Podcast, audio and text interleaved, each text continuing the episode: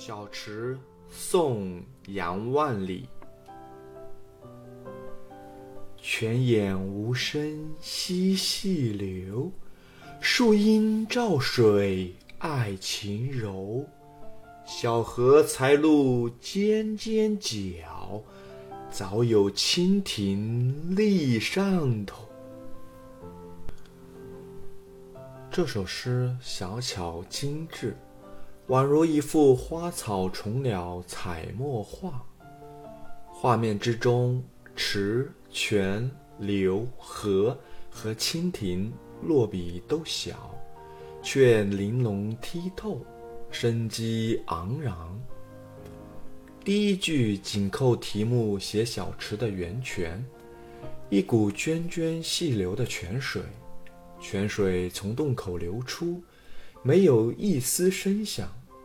当然是小只又小的，流出的泉水形成一股细流，更是小而又小了。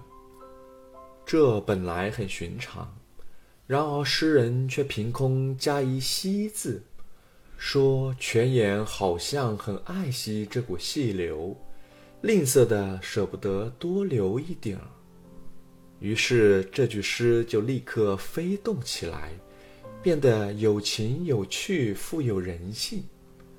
第二句写树荫在晴朗柔和的风光里遮住水面，这也是极平常之事。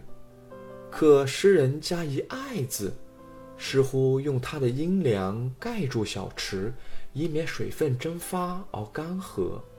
于是便化无情为有情。而且诗舍形取影，重点表现水面上的柔枝婆娑弄影，十分空灵。三四句把焦点缩小，写池中一株小荷以及河上的蜻蜓。小荷刚把它的含苞待放的嫩尖露出水面，显露出勃勃生机。可在这尖尖嫩角上，却早有一只小小蜻蜓立在上面，它似乎要捷足先登，领略春光。小荷与蜻蜓，一个才露，一个早有，以新奇的眼光看待身边的一切，捕捉那稍纵即逝的景物。全诗四句。写泉眼细流，树阴照水，小荷蜻蜓，没有一字正写小池，但又一景一物无不在写小池。诗人触物起兴，用敏捷灵巧的手法，描绘充满情趣的特定场景。把大自然中极平常的细小事物写得相亲相依、和谐一体、活泼自然。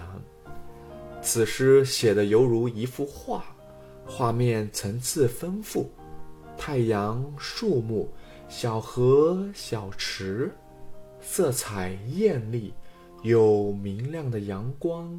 深绿的树荫，翠绿的小河，鲜活的蜻蜓，清亮的泉水，且画面充满动感。